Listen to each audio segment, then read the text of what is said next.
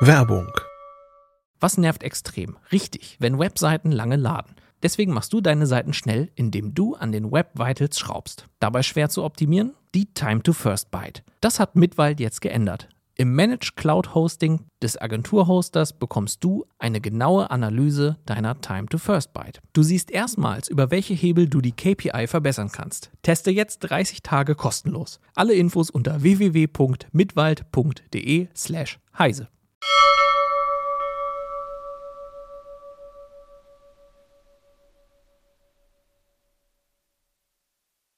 Heute in CT Uplink bauen wir uns ein Smart Home. Bis gleich.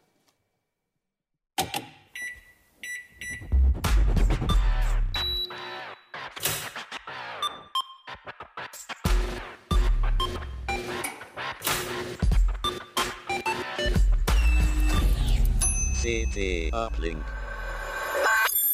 Hey, herzlich willkommen bei CT Uplink. Mein Name ist Achim Bartschok und ich habe wie immer eine CT heute mitgebracht. Die CT Nummer 4 ist am Kiosk und ähm, darin ähm, schreiben Kollegen von mir unter anderem über äh, IoT-Hacks und Smart Home-Basteleien und das habe ich äh, mir zum Anlass genommen, mal heute eine Sendung komplett über Smart Home zu machen und zwar vor allem über so eine Art, ja, eine eigene CT äh, Smart Home Lösung, die äh, Kollegen von mir ähm, zusammengestellt haben und die sind heute da, nämlich Andrian Möcker.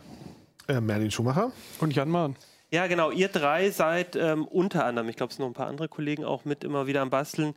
Ja, ich würde sagen, dabei so ein bisschen ähm, auf der Softwareseite so äh, zu überlegen, wie kann man das eigene Smart Home möglichst offen und mit möglichst vielen Geräten irgendwie zusammenfriemeln und habe da in den letzten, glaube ich, drei, vier Monaten jetzt schon äh, immer wieder Artikel in der CT geschrieben. Ähm, und ich dachte, das wäre eine super Idee, mal darüber zu sprechen. Außerdem, äh, auch ganz aktuell im Heft, geht es um äh, einen, Hack, den Tuya-Hack. Äh, da, da, habt ihr auch drüber geschrieben, mit dem man Firmware von IoT-Geräten flashen kann, eigene drauf spielt, um auch ein bisschen mehr das Smart Home, das eigene Smart Home ein bisschen mehr zu individualisieren, zu erweitern. Und diese beiden Themenkomplexe, die würde ich gerne mit euch heute ein bisschen besprechen. Und am Anfang ist vor, vor allem für mich nochmal, vielleicht nochmal alles ein bisschen drumherum zu erklären. Ähm, nochmal die Frage, also von mir ausgehen, ich ich habe zu Hause habe ich äh, Hue-Lampen, ich habe äh, äh, inzwischen auch eine Ikea, Ikea Sachen mit mit Smart Home, dann hatte ich mal irgendwann noch was von Homatic und so gekauft und äh, das funktioniert jetzt alles irgendwie so ein bisschen so nebeneinander und so langsam stellt sich bei mir die Frage, wie bringe ich das jetzt eigentlich alles zusammen? Und das ist, glaube ich, das, wo ihr so ein bisschen ansetzt, richtig? Richtig, also ähm, wie du schon gesagt hast, das funktioniert im Moment alles so ein bisschen nebeneinander und manche Dinge sind dann kompatibel, manche aber auch nicht und unser Ansatz ist im Prinzip herstellerunabhängig äh, eine Umgebung zu errichten, wo alles irgendwie miteinander funktionieren kann. Also wo ich äh, sagen wir, Hue-Lampen mit Homematic kombinieren kann. Ne? Also mit, weiß nicht, Fenstersensoren. Ich mache das Fenster auf, das Licht geht aus. Also jetzt mal ganz abstrakt gesprochen. Aber, oder die Heizung. Oder die Heizung geht aus. Vielleicht ein bisschen ja? sinnvoller, aber ja. Mhm. Genau. genau. also das ist unser Ziel. Ja. Und ähm, da, also ich, ich, ich verfolge das ja auch schon so ein bisschen und da gibt es ja, also da geht es jetzt natürlich vor allem um Software, die muss irgendwo zu Hause laufen, irgendwie im, im, im Netz, damit die eben quasi die verschiedenen Geräte, die dann zumindest irgendeine Funktechnik, irgendwas drin haben müssen, damit sie mit, einem, mit einer Zentrale sprechen können. Ähm, da, da, wenn man das so verfolgt, da gibt es eigentlich so zwei Lösungen, die, die einem oft begegnen. Das ist Open Hub glaube ich, spricht man mhm. das aus, und FHEM. Mhm. Das sind so die zwei, äh, glaube ich, die man so am, äh, kennt. Aber ihr habt nochmal eine, eine andere, noch mal eine andere Lösung gefunden, richtig? Genau, wir, unser Smart Home System setzt hauptsächlich als, auf Node-RED als Zentrale. Das ist eigentlich ein äh, Flussdiagramm-Editor, sage ich mal. Damit kann man Abläufe in der grafischen Oberfläche äh, zusammenbauen. Wir können das auch, glaube ich, mal auf der Kamera vom Laptop hier zeigen. Ähm, da sieht man das so ein bisschen. Und da kann man Abläufe zusammenbauen aus einzelnen Blockelementen, die mit äh, so, ich sag mal, Fäden verbunden werden. Man kann die über diese Fäden in Anführungsstrichen werden Nachrichten äh, geschickt und die kann man bearbeiten und verarbeiten und die dann über Schnittstellen, die man in Node-RED per Plugin einbindet, an externe Geräte übertragen oder an externe Dienste übertragen. Also das ist quasi dann so der, die Zentralsoftware, die dann quasi an andere, an, an, an Schnittstellen weitergibt, Funk jetzt genau. das und das an, an die, an die Heizung oder Oder so. auch von Schnittstellen entgegennimmt. Also ich kann auch sagen, ich möchte jetzt wissen, wie warm ist es in meiner okay. Wohnung. Node-RED findet das raus, zeigt es dann irgendwo an zum Beispiel. Und warum habt ihr euch für Node-RED entschieden und nicht mit OpenHub oder, oder, oder irgendeiner ganz anderen Lösung gearbeitet? Glaubst du, gibt's, hat das bestimmte Vorteile? Oder? Ja, also äh, bei diesen Lösungen ist es, also wollen jetzt natürlich nicht für alle sprechen, aber bei den meisten ist es tatsächlich so, wenn ich richtige Logiken dahinter bauen will, wenn es ein bisschen komplexer werden soll, dann muss ich in die Programmiersprache einsteigen, in der das geschrieben ist. Und ähm, ja, also bei Node-RED ist es natürlich nicht so. Also ich ziehe mir das einfach hin und her. Ich muss zwar auch verstehen, was die einzelnen Nodes in ihrer Funktion erledigen, aber wenn ich das einmal verstanden habe, kann ich mir das sehr kreativ, sehr übersichtlich zusammenklicken und äh, muss mich nicht in den Code äh, der jeweiligen Software dann einarbeiten. Also ich Was? muss dann nicht irgendwie, wenn Temperatur so und so sich verändert und das und jenes und sowieso passiert, dann bin ich schnell, in, äh, halte ich da eine hohe Komplexität bei vielen anderen Lösungen. Und ihr fandet an Node-RED halt sympathisch, dass es quasi, ich mit einem Flussdiagramm, ich sehe es ja hier, haben wir ja gerade schon so ein bisschen gesehen, ähm, mir das relativ visuell auch alles quasi aufbauen kann. Genau, es ist ein grafischer Ansatz, das ist ein bisschen anders und vor allen Dingen ähm, basiert er auf ziemlich starkem Fundament. Das ist eine Lösung, die kommt ursprünglich, wurde die auch in der Industrie eingesetzt, äh, wird auch für, für Nicht-Smart Home-Lösungen durchaus benutzt. Also es könnten zum Beispiel auch Administratoren darüber ihre Backup-Jobs ähm, visuell sich darstellen und in einem Backup-Tool sagen, wann es angehen soll. Ähm, das benutzt also eine ziemlich große Community, nicht nur die Smart Home-Bastler, sondern auch noch äh, andere Menschen und von daher ist es extrem robust und extrem gut erweiterbar. Also es gibt eine Menge an, an Nodes, Eingängen und Ausgängen für unterschiedliche Systeme den also, ich arbeiten kann. Das heißt auch, das Fundament ist jetzt auch schon oder ähm, ähm es ist auch sind viele Systeme, die es jetzt schon gibt, die quasi so eine eigene ähm, äh, eigene, eigene APIs haben, die anders angesteuert werden. Aber da, da gibt es aus der Community heraus oder auch vielleicht sogar von den Herstellern schon ähm, die Möglichkeiten, das dort mit anzupflanschen. Das heißt, man muss nicht für jedes Gerät, das man hat, irgendwie sich selber überlegen, wie man das jetzt anspricht, sondern äh, da gibt's dann, kann man sich Plugins runterladen. Genau, dazu. es gibt für echt sehr viele Lösungen, Plugins. Und das Schöne ist, man kann es, wie gesagt, selber erweitern. Nicht nur auf Ebene von Plugins, sondern man kann auch äh, Nodes, also so Module da reinziehen, indem man einfach selber ja was JavaScript-Code einbauen. Das heißt, wenn man irgendwas vorhat, wo man sagt, wenn ich das programmiere, ist es einfacher oder das in Node-RED zu bauen, funktioniert mhm. nur mit extremen Klimmzügen, kann man dann auch immer noch einfach auf JavaScript zurückgreifen, das da drin programmieren und hat dann auch das, die Lösung, die man will. Also man ist nicht nur auf diese Blöcke festgelegt. Das macht es halt sehr, sehr flexibel. Das heißt, man kommt schon sehr, sehr weit mit dem, was es gibt, aber mhm, ja. ne, weil du ja gerade auch vorhin meintest mit Programmieren bei den anderen, aber auch hier, wenn, wenn man natürlich dann trotzdem nochmal an, an bestimmte Grenzen stößt oder, oder halt merkt, dann kann man auch mit, mit JavaScript mhm. äh, arbeiten. Genau. Okay, aber ähm, so ganz habe ich noch nicht ähm, raus, wie das jetzt alles zusammenarbeitet. Also ich habe jetzt, jetzt äh, lass uns mal bei mir zu Hause bleiben und ich, ich habe da meine Hue-Lampen, ich habe äh, Ikea Drahtfree mhm. ähm, äh, und, und habe dann noch irgendwie eine Heizung und so. Aber wir müssen erstmal einen Schritt, einen Schritt vorwegnehmen. Wie, vor, geht's jetzt weiter? Genau, vor Node-RED kommt eigentlich noch ein anderer Schritt und äh, das ist der Weg zwischen deiner Heizung oder deiner Lampe und einem Computer, der damit irgendwelche mhm, Regeln verarbeitet. Genau. Und das passiert ja meistens drahtlos, weil du nicht zu jeder Lampe einen eigenen Draht legen möchtest, glaube ich. und ähm, du sagtest gerade schon, Hue und Drahtfree, das sind gute Beispiele. Die wiederum basieren nämlich beide auf dem gleichen Protokoll, das ist ZigBee. Ähm, das ist ein Funkprotokoll, ist ein, mit dem die quasi, also wenn ich äh, drahtfrei habe, dann habe ich ja normalerweise auch einen Schalter und eine Zentrale wahrscheinlich.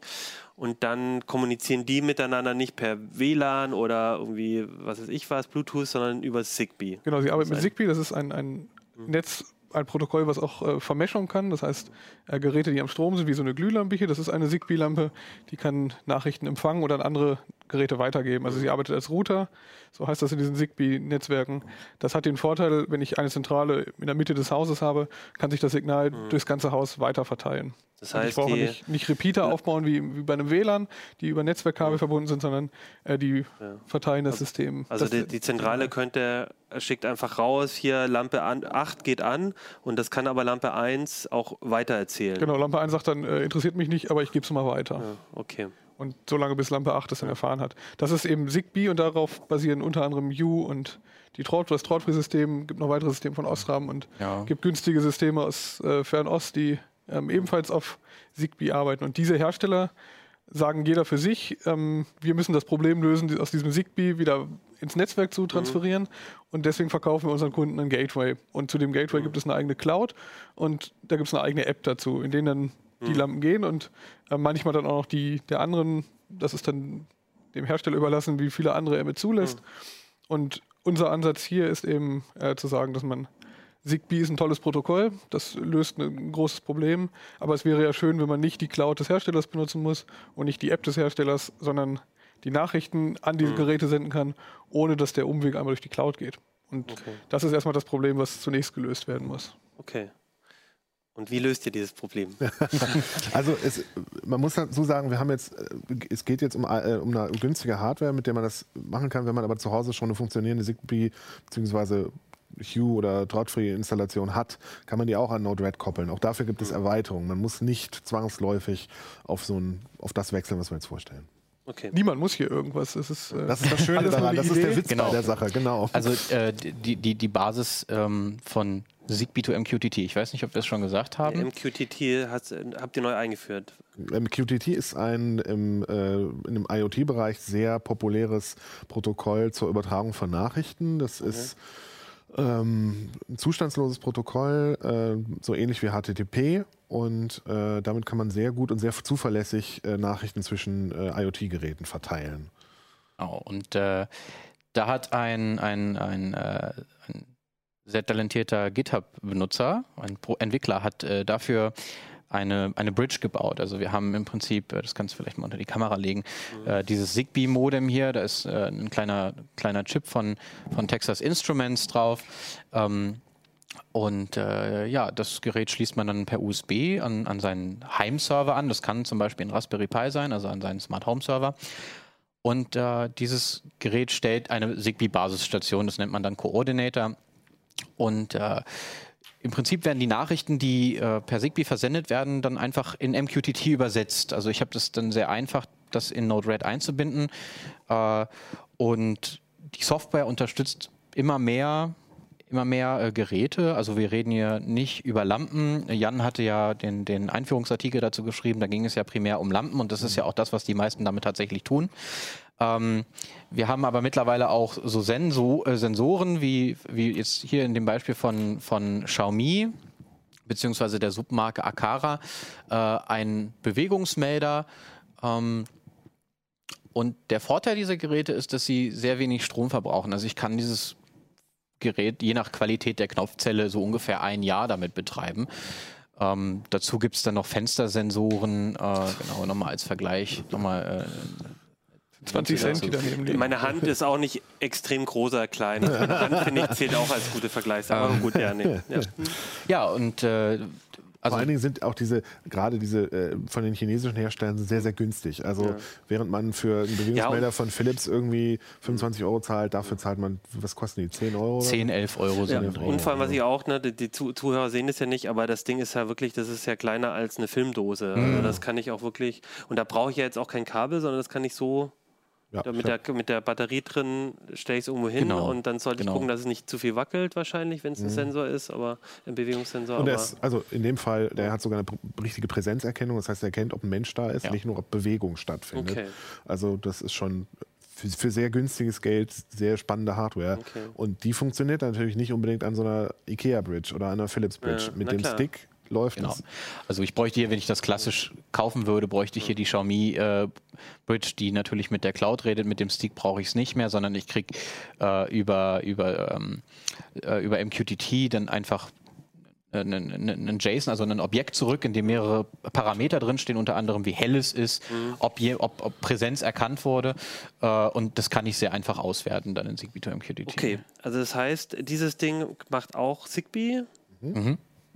Und funkt jetzt einfach, wenn man es anmacht, per Zigbee irgendwie, hallo, hier bin ich, wer ist noch da? Der, dein, der, der, der MQTT-Stick, der quasi kann das, äh, also versteht das Mhm. und sagt, hey, ich, und redet dann, übersetzt das in MQTT und der steckt an einem Heimserver, der im eigenen äh, LAN, WLAN ist. Mhm. Und dann, das ist jetzt, das sieht nach einem Raspi Das ist aus. ein Genau, das ist ein Auf dem Raspi, ist auf auch schon dem ein Stick dran in einem 3D gedruckten Gehäuse. Also das ist quasi der Stick, der, Mhm, der genau. genau so. Das heißt, der steht jetzt bei mir irgendwo in der Wohnung, ist in meinem, ist in meinem LAN und ähm, und, ähm, und funkt jetzt äh, quasi mit, mit allen möglichen Geräten. Und auf dem läuft jetzt quasi euer Node-RED. Also Genau. nicht euer, also da läuft Node-RED drauf. Da läuft Node-RED und eine Software, die die MQTT vermittelt. MQTT geht immer über einen Vermittler. Okay. Ähm, das ist in diesem Falle hier auch auf dem Raspi installiert als Software.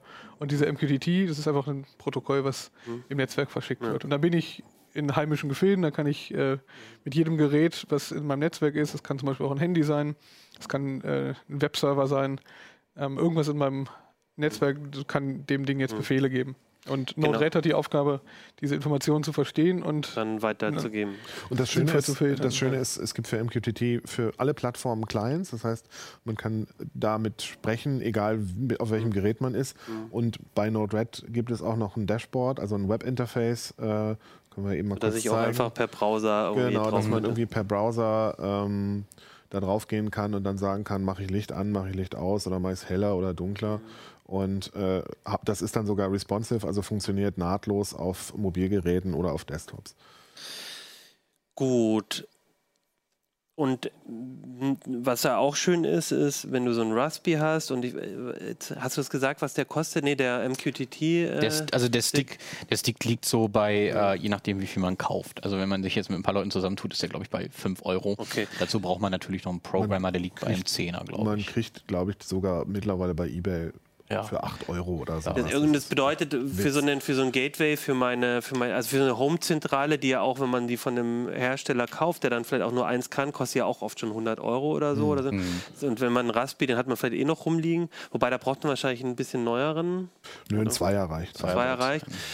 Also da kann man, kommt man eigentlich relativ günstig auch zu seiner Zentrale und eigentlich kann ich dann auch loslegen. Das heißt, ich, ich brauche jetzt natürlich die Software noch und dann kann ich, und gehe ich dann, wie gehe ich dann auf die Suche nach Geräten bei mir, die damit sprechen können? Also wie, wie geht es denn dann weiter? Also grundsätzlich gibt es natürlich eine Liste für Zigbee to MQTT, welche Geräte schon unterstützt werden. Das heißt, da finde ich eine, eine, eine große Übersicht mit, mit Bildern dazu und äh, kann dann da einfach reingucken, ist, bevor ich überhaupt irgendwas kaufe, ist mein Gerät kompatibel. Ich kann mir natürlich auch diese Geräte einfach so dazu kaufen. Also ich muss hier tatsächlich auch einfach nichts machen. Also die Firmware ist so, wie sie ist äh, und verbindet sich mit dem Gerät und ich kann loslegen. Und ihr sucht euch dann wahrscheinlich schon für eure Projekte, dann guckt ihr mal, also kauft ihr nicht irgendwas in, bei, bei Ebay oder sonst was an, an günstigen Geräten, sondern schaut vielleicht auch ein bisschen danach, sind die auf der Liste drauf? Wir gucken eigentlich genau andersrum. Wir gucken, wir gucken was ist nicht auf der Liste, ähm, kaufen die dann hier Okay. und äh, reichen dann immer Pull-Requests in diesem Gitter-Projekt ein. Wir haben schon ein paar Ge- Geräte ähm, der Community beigesteuert. Okay, also Pull Request bei GitHub heißt, ihr bastelt das selber dann, dann genau. rum, macht das möglich und schmeißt es dann selber mit rein, damit diese Geräte ab sofort auch unterstützt werden. Genau, okay, das- aber das seid ihr spezial. Aber wenn ich jetzt quasi sage, ich will jetzt gar nicht selber rumprogrammieren und basteln, dann sage ich mir, ich gucke auf die Liste und sage, oh, ich, jetzt hole ich mir nicht den teuren Bewegungssensor von ähm, äh, keine Ahnung, auch irgendein Homatic-Dingssensor, sondern kaufe mir so einen, weil ich weiß, der ist, unterstützt es auch. Muss dann allerdings auch immer ab da über die Software gehen. Wahrscheinlich kann ich das ja auch nicht nebenher laufen lassen, dass ich dann eine Homatic-Zentrale oder eine IKEA-Zentrale. Durchaus kannst du das. Die, Oh, die- okay. Ähm, also bei Zigbee ist es so, du hast einen Koordinator im System. Also wenn du dich Mhm. für das Zigbee entscheidest, dann ist es klug und du, du sagst, ich nehme diesen Zigbee Mhm. to die MQTT-Lösung, dann ist es klug, keine andere Zentrale Okay. mehr zu betreiben. Aber Homatic ist nicht Zigbee, das ist ein Mhm. anderes Funkprotokoll im anderen Frequenzbereich. Ähm, du kannst einfach deine Homatic-Zentrale Mhm. weiter betreiben. Ist durchaus eine, eine gute Lösung. Die kannst du gut in Node-RED integrieren. Mhm. Was da passiert ist, Node-RED spricht dann über eine Programmierschnittstelle mit deiner lokalen äh, Homatic, die im gleichen Netz hängt. Und Mhm. Das heißt, ich brauche sogar dann die Zentrale Genau. von Homatic. Ich Wenn kann jetzt Homatic nicht sprechen äh, die weglassen, sondern da muss ich jetzt weiterhin die Zentrale haben, die dann wiederum mit, mit, mit Node-RED kommuniziert, weil der Thermostat, der kommt nicht direkt an mein MQTT dran, weil er Der nicht Zigbee hat. Zigbee, genau. Und, aber alles, was Zigbee ist, ist eigentlich eine ganz gute Chance, dass man es irgendwie ohne, ohne Ja. Zentrale reingepflanscht kriegt. Ja, ich habe zum Beispiel eine Heizungssteuerung von Tado zu Hause, Andi auch. Und die kann man auch wunderbar in äh, Node-RED integrieren. Das ist kein Problem. Da gibt es ein fertiges Modul für, das kann man installieren. Hat Andi auch einen Artikel Ja, darüber gemacht. genau. Und äh, kann dann die Daten davon auswerten, kann sagen, oh, ich habe irgendwo ein Fenster aufgemacht, der Zigbee-Fensterkontakt sagt Fenster auf, Node-RED bekommt die Information, dass das Fenster mhm. geöffnet wurde und teilt Tado mit, macht die Heizung aus, Fenster ist auf. Dazu muss man natürlich sagen, also wir versuchen immer Cloud-Freiheit herzustellen, ne? mhm. ne? weil Cloud-Freiheit bedeutet ja einerseits, dass die Daten nicht irgendwo im Internet liegen bei irgendeiner anderen Firma, mhm. sondern bei mir auf dem Raspberry Pi. Ähm, das geht da nicht. Ja, also die haben tatsächlich nur eine Cloud-API. Man spricht also immer mit dem Tado-Server, wenn man den sagen möchte.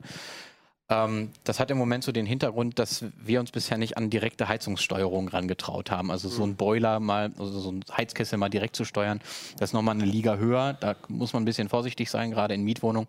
Deswegen war das jetzt so der, der Artikel, wo ich gesagt habe, okay, den machst du mal, da zeigst du mal was mit Cloud, ähm, weil im Moment das tatsächlich die Lösung ist, um so Etagenheizungen anzusteuern. Also, genau, also das heißt, ähm, man könnte da vielleicht auch was direkt machen, mhm. aber da gehst du lieber über der ihre Infrastruktur und quasi steuerst die Infrastruktur, statt wirklich selber direkt ranzugehen, weil wenn du dann irgendwo, irgendwo an der falschen Schraube drehst, dann wird das genau. Ja. Und da, also du quasi gehst da den Umweg, um quasi ein bisschen mehr Sicherheit zu haben oder vielleicht erstmal Erfahrung zu sammeln, mhm. weil da kann, damit man, da kann man eigentlich nichts falsch machen, weil die Software, die haben das fertig, geht, die haben das fertig ja. implementiert. Genau. Wenn man eine Zentralheizung hat und nur Thermostat an der Heizung regelt, ist die Geschichte dann wieder mhm. anders. Ja. Da gibt es dann Lösungen, die ohne Cloud arbeiten. Ich habe zum Beispiel mhm. die, die Homematic-Lösung im Einsatz zu Hause. Das ist einfach eine, eine Homematic-Zentrale ähm, und ich spreche mit meinem Node-RED über, mhm. Node, äh, über Homematic und habe auch Zigbee äh, Tür- und Fenstersensoren, die dann meiner Heizung, meiner Homematic sagen, geh an oder geh aus. Zusätzlich noch sowas wie Präsenzerkennung. Ist eine coole Sache. Ich brauche nicht heizen, wenn jemand im Haus ist. Dann kann ich äh, in die Absenkung fahren. Was? Du brauchst, musst heizen, wenn jemand im Haus ist. Wenn niemand ja, ja, im wenn Haus jemand im Haus ist, möchte ich gerne heizen. genau. ähm, und dafür sind Präsenzerkennungslösungen irgendwie ganz interessant, die ja. ich mit Node-RED implementieren kann. Und die, ihr habt, jetzt habt ihr gesagt, das funktioniert, das war euch auch wichtig, dass ihr quasi nicht mit der Hersteller-Cloud, dass die irgendwie quasi mitloggen, wann ähm, wer gerade, äh, was ich, wie, wie heiß es gerade ist oder wie viel die Person wiegt auf der smarten Waage oder was auch immer, sondern das bleibt alles bei euch. Aber könntet ihr auch ähm, na, ich habe jetzt auch ein Netz, äh, äh ne, ne, ne Interface, Webinterface gesehen und so. Könnte ich theoretisch das auch von meinem Raspi aus zu Hause über meine Fritzbox oder so ähm, dann auch online zur Verfügung stellen, dass du jetzt hier bei dir zu Hause die Temperatur regeln könntest, wenn du hier sitzt? Genau, da habe ich verschiedene Möglichkeiten. Ähm, das Ganze kann ich darüber realisieren, dass ich einen, einen Port freigebe, auf den, auf den Raspi weiterleite und eine Web-Oberfläche ähm, hinter irgendeiner Absicherung betreibe. Ich könnte mir ein VPN nach Hause bauen. Ähm, Klar, das okay, ist stimmt. einer der Artikel, die wir nochmal machen müssen, wie man das Ganze auch sicher betreiben kann zu Hause als, als Heimserver, der im Netz hängt. Ähm, da muss man ja ein bisschen drüber nachdenken, ja. dass da nicht jeder drauf zugreifen kann. Es das ist ja ein Thema, das jeder Raspi-Nutzer für, für ganz viele Projekte oder Themen immer genau. mal wieder hat. Mhm. Wenn es du zum Beispiel deine Cloud oder so, deine, dein lokales NAS oder so darüber machst, kann man sagen, dann muss er auch überlegen, wenn ich von außen zugreife, wie löse ich das jetzt genau, Es gibt leider viele Menschen, die darüber nicht nachdenken. Wenn man so diese Sicherheitssuchmaschinen nach MQTT sucht, dann findet man eine Menge Leute, die ihre okay. MQTT-Server und an den Topics sieht man, was da so gesteuert wird. Das mhm. heißt dann wie Wintergarten 1 und 2, Steckdose 3 und 4 und das mhm. äh, pusten die einfach ja. über ihren äh, heimischen Anschluss ins Netz. Das ist auch ganz wichtig. Steuerbar von genau. außen. Das, das ist ganz wichtig. Der Obfuscation reicht dann nicht, weil auch, nee. weil, nee. weil auch wenn ihr sagt, ah, meine IP finden, kennt ja keiner, da gibt es ja. Suchmechanismen, die gezielt nach, nach, nach Ports oder nach bestimmten Protokollen suchen. Gibt also das heißt, da muss man sich echt Gedanken machen. Es gibt äh, einen sehr populären Demo-Server mhm. für MQTT von der Eclipse Foundation, die den populärsten MQTT-Broker Mosquito geschrieben hat da geht die Post ab. Also da kann man in Hunderten von Tausenden deutschen mhm. Haushalten äh, äh, die Lampen ein- und ausschalten und irgendwelche Industrieanlagen hoch und runter fahren. Steht relativ also, groß dabei, dass es not for production use ist. Ja, aber, aber, warum, ähm, also äh, haben das so viele auch schon im Einsatz, MQTT? Äh, aber, äh, halt wie kommt so das? Weil das ähm, auch in anderen Lösungen auch mit drin ist, dieses Protokoll genutzt wird? Oder? MQTT ja. kommt halt aus der Industrie. Das ja. wurde mal ganz früher für Öl-Pipelines äh, gebaut, ist dann viel in der Industrie benutzt worden, ähm, weil es ein Problem löst. Es mhm. geht eben, wie gesagt, immer über diesen Broker, also über einen zentralen Server. Das heißt, zwei Geräte kommunizieren nie miteinander. Und dieser Broker weiß, welche Nachrichten verschickt werden, wurden und ähm, kann deswegen auch dafür sorgen, dass eine Nachricht beim anderen ankommt. Jeder quittiert den Broker, habe ich bekommen. Und darüber kann ich eben sicherstellen, auch bei langen und schlechten Verbindungen über Funk, Mhm. kann ich sagen, dieses Paket ist definitiv angekommen, denn der andere hat es mir quittiert. Das Ganze ist so ein bisschen daraus entstanden, dass äh, ja vor, vor geraumer Zeit die Sonoff-Steckdosen auf den Markt kamen. Also die äh, einfache Schaltadapter, also als, als Zwischenstecker für die Steckdose, so wie wir halt auch irgendwie äh, Zeitschaltuhren kennen, mit WLAN. Und äh, da ist der E ESP8266 drin. Das ist ein kleiner Mikrocontroller, der WLAN eingebaut hat. Wir haben hier jetzt auch einen auf dem Tisch liegen, den kannst du ja mal. Ja, Also d- d- das Den ist kennen, glaube ich, auch von uns, von unseren Lesern viele. Ja, denke ich mal. Also Also der Steckdose ist eine etwas kleinere Version Genau. als die. Genau. Na, also das ist ja jetzt so ein, so ein vollständiges Modul mit RF-Sheet noch dazu. Ähm, und die lassen sich frei programmieren. Also ich kann die China-Firmware da äh, runterflashen und, und kann mir dann sowas wie Tasmota zum Beispiel oder ESPurna äh, installieren. Das ist eine Open-Source-Firmware für diesen Prozessor. Und darüber kann ich dann mit MQTT meine Schaltsteckdose steuern und äh, Verbrauchswerte abfragen, wenn der Chip vorhanden ist. Mit, und der funkt aber dann über WLAN. WLAN. Alles über WLAN. Genau, und viele Leute, also äh, viele Leute tragen da tatsächlich einfach diesen Demo-Server ein und benutzen diesen, ben- Mhm. benutzen den auch. Also ähm, und vergessen dabei, dass selbst wenn sie da XYZ1234 Mhm. angeben, dass man äh, bei vielen Servern mit der Raute einfach alle alle Topics, also alle MQTT äh, unter, äh, Unterthemen im Prinzip abonnieren kann und darüber auch rauskriegt, was da so no noch so läuft. Oder ich kann auch gezielt bestimmte Untertopics äh, abonnieren, wo ich ganz klar sehe, okay, da ist ein Tasmota-Gerät und da könnte ich theoretisch jetzt einfach schalten oder ich könnte gucken, Das heißt, es ist einfach keine gute Idee, wenn man nicht weiß, warum. Also erstmal, wenn man es nicht braucht, sowieso nicht, Mhm. aber auch wenn man nicht weiß, wie man es ideal macht, dann sollte man das erstmal weglassen, diesen Part. Genau. Das Nein, man, man, große man, man Empfehlung. kann das machen, aber mit einem privaten MQTT-Server zu Hause. Ja, ja, Wenn genau. ich das auf ja, meinem ja. eigenen Raspi mache, ist alles gut. Nein, nein, nein, ja, ich meine, die- nach außen zu öffnen, Genau. bitte nur, wenn man wirklich weiß, wie man, also wenn man eine Strategie hat, wie man das gut macht und in der Regel, also ja, die Idee ist halt, du bist unterwegs oder äh, irgendwie das Handy äh, oder du willst vielleicht, ein, du bist in der Nähe von der Wohnung und dann soll er schon irgendwas machen. Wer, wer, ähm, dafür gibt es auch andere Lösungen, für wenn ich nach Hause Okay. komme, gibt es noch andere Lösungen. Ähm, wenn ich es ganz einfach haben will, dann kann ich einfach in meinem Router, wenn ich eine Fritzbox Mhm. habe zum Beispiel, ist es sehr einfach, kann ich einfach ein VPN aktivieren, ähm, kann nach Hause tunneln. Ja. Also es ist auf dem Handy heute nur noch ein Haken, den ich Ja. anmache, VPN an, dann bin ich in meinem Heimnetz und das ist Dann- ein sicheres und das ist eine Verfahren. sichere Lösung, ja. Das ist nämlich dann das Problem des Routerherstellers, dieses äh, Das VPN sicher ist hinzukriegen und das ähm, ist aktuell relativ sicher. Okay, jetzt haben wir so mal, ich würde sagen, die technischen Grundlagen so ein bisschen auch erklärt. Jetzt würde ich gerne noch mal so was, also Beispiele. Ähm, ne, also ich, das klingt jetzt für mich schon mal super, weil vieles von dem, was ich zu Hause habe, kann ich in irgendeiner Form verbinden. Ich glaube, man muss immer ein bisschen gucken, wenn es nicht Zigbee ist, braucht man vielleicht noch mal ein Gateway oder muss halt mal schauen mit der Kompatibilität. Aber an sich ist die Community groß. Jetzt habe ich das. Und jetzt ist für mich die Frage, was mache ich jetzt damit? Also ein Beispiel hatten wir schon, den, Ne- äh, den äh, Fenstersensor, der dann die Heizung runterregelt. Aber was, was sind so Projekte, die ihr gemacht habt drumherum? Also was kann man, was Ich habe zum sagt Beispiel, mir, was ich tun soll? ich habe hier so einen, genau diesen Bewegungsmelder zu Hause in den Flur gestellt. Immer wenn ich durch den Flur, lauf, Flur laufe in meiner Wohnung, bin ich da vielleicht fünf bis zehn Sekunden drin. Das heißt, es wäre schön, wenn ich nicht auf die Nase falle, wenn es dunkel ist. Also habe ich dafür gesorgt, dass der Bewegungsmelder automatisch die Hue-Lampe anmacht, die da ist. Und das geht ja auch super schnell. Also die ganzen Genau, Protokolle, das ist ja wirklich. In dem so, Moment, wo ich da reinschreite, sagt der Sensor, da ist wer und macht sofort das Licht an. Und dann macht er es nach drei, vier Sekunden einfach wieder aus, wenn ich da nicht mehr drin bin. Und wenn ich länger in dem Flur rumstehe, dann erkennt er auch, dass ich da bin und lässt einfach das Licht so lange an.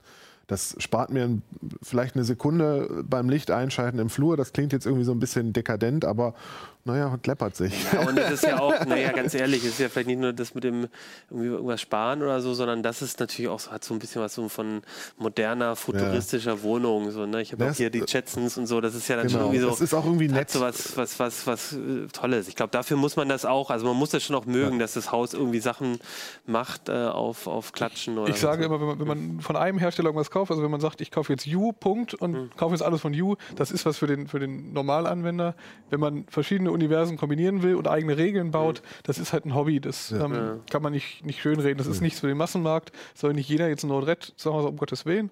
Ähm, es ist einfach was für Leute, die, die, die Spaß daran haben, äh, Alltagsaufgaben Ja. einfach zum Computer zu überlassen. Es Oder sich einfach ein paar Dinge, Probleme erstmal zu überlegen, sie, also Genau, erstmal Problem Probleme lösen, zu ja. finden, die man dann lösen kann. Ja, Ja, ja. es ist auch schön, irgendwie, ich mache die Wohnungstür auf, der Bewegungsmelder merkt, da kommt wer und macht es abends das Licht an. Dann läuft man nicht in den dunklen Flur. Das ist auch schön. Ich habe bei mir zu Hause tatsächlich, also ein tatsächliches, wirkliches Problem gelöst. Also es ist wirklich kein Komfort, sondern es ist einfach, äh, dass äh, ich habe ein innenliegendes Bad, so wie viele, denke ich mal. Äh, und da gibt es halt immer mal wieder ein Schimmelproblem. Mhm. Und das habe ich Ja, darüber klar. gelöst, dass ich den, äh, also vorne, äh, dort wo zwei Handschalter saßen, einer für die, für die Badbeleuchtung und einer für den Lüfter, sitzt jetzt ein WLAN-Schalter. Da sind zwei Relais drin, plus auch wieder so ein ESP. Und äh, im Bad ist dann ein Sensor und der überprüft, wie hoch ist die Luftfeuchtigkeit Ah. und äh, guckt im Prinzip, dass der Lüfter so lange läuft, äh, bis die Luftfeuchtigkeit wieder gesunken ist. Und wenn sie über eine gewisse Zeit nicht sinkt, äh, dann geht die Heizung an. Also so, dass das Bad hochgeheizt wird, so dass dann die Luft, also die, die, die Feuchtigkeit sich auch nochmal von den Oberflächen löst und äh, ja, das Bad im Prinzip schimmelfrei bleibt. Und das habe ich jetzt seit boah, äh, sechs, sieben Monaten oder so und seitdem ist es wesentlich besser geworden. Hast du da den, den Sensor? Sind es dann auch so kleine schicke Kästchen? Genau. Oder äh, ich stelle mir dann bei euch ja auch durchaus vor, dass da irgendwelche ESPs da irgendwie an Drähten irgendwo runterhängen oder so? Oder gibt es da inzwischen auch eigentlich Das alles war für mal diese schicken so. Lösungen? Ja, also diese Sig das Angebot von Zigbee-Hardware ist Mhm. extrem groß. Man kriegt mittlerweile sehr elegant und dezent aussehende Hardware für wenig Geld. Und das ist echt toll. Da muss man nichts Weil mehr das ja, löten. ja, also ich finde es schön, dass Sie genau den mitgebracht, den Sensor, weil das ist ja was, das, äh, da- ne, wenn, du sagst so China und Dinge, ich habe ja immer im Kopf so, ne, irgendwie hier bastel, ich löte jetzt meinen Arduino mit meinem oder irgendwas zusammen und dann gucke ich mal irgendwie, also so, als ich vor einem, vor eineinhalb Jahren oder so auch noch überlegt habe, wie ich das mit meinem Garten mache, da bin ich oft an dieses Thema gestoßen, dass ich halt so dachte, boah, äh, ich, ich kann jetzt auch nicht irgendwo ne, da, da, da, es ist auch äh, irgendwie nicht kompatibel mit anderen Menschen irgendwie. Wenn da überall, So. Also und, und auch vielleicht unsicher. Und ne, wenn es mit Feuchtigkeit geht Ja. oder so, dann willst du ja auch nicht die, die Hardware und die Elektronik im Bad die ganze Zeit offen rumliegen lassen. Also man kann das jetzt nochmal zeigen hier. Das ist, also hier ist tatsächlich auch nur eine Knopfzelle die- drin. Ne? Also nochmal? C2032 oder so. Genau, ne? also das Genau. ist jetzt eine, eine etwas größere. Äh, in, den, in den kleineren Geräten ist eine, eine 2032 drin. Das ist, glaube ich, Ähm, eine 2045. Genau. Und äh, also das ist auch ein großer Vorteil von Zigbee. Man muss sagen, der Unterschied zwischen diesen, diesen ähm, Glühlampen hier zum Beispiel oder es gibt auch noch andere, es gibt glaube ich fertige Wandschalter, die man auch integrieren kann, ähm, ist natürlich, dass hier eine permanente Stromversorgung äh, existiert. Das heißt, die, Ja. die arbeiten als Router, leiten die Pakete weiter.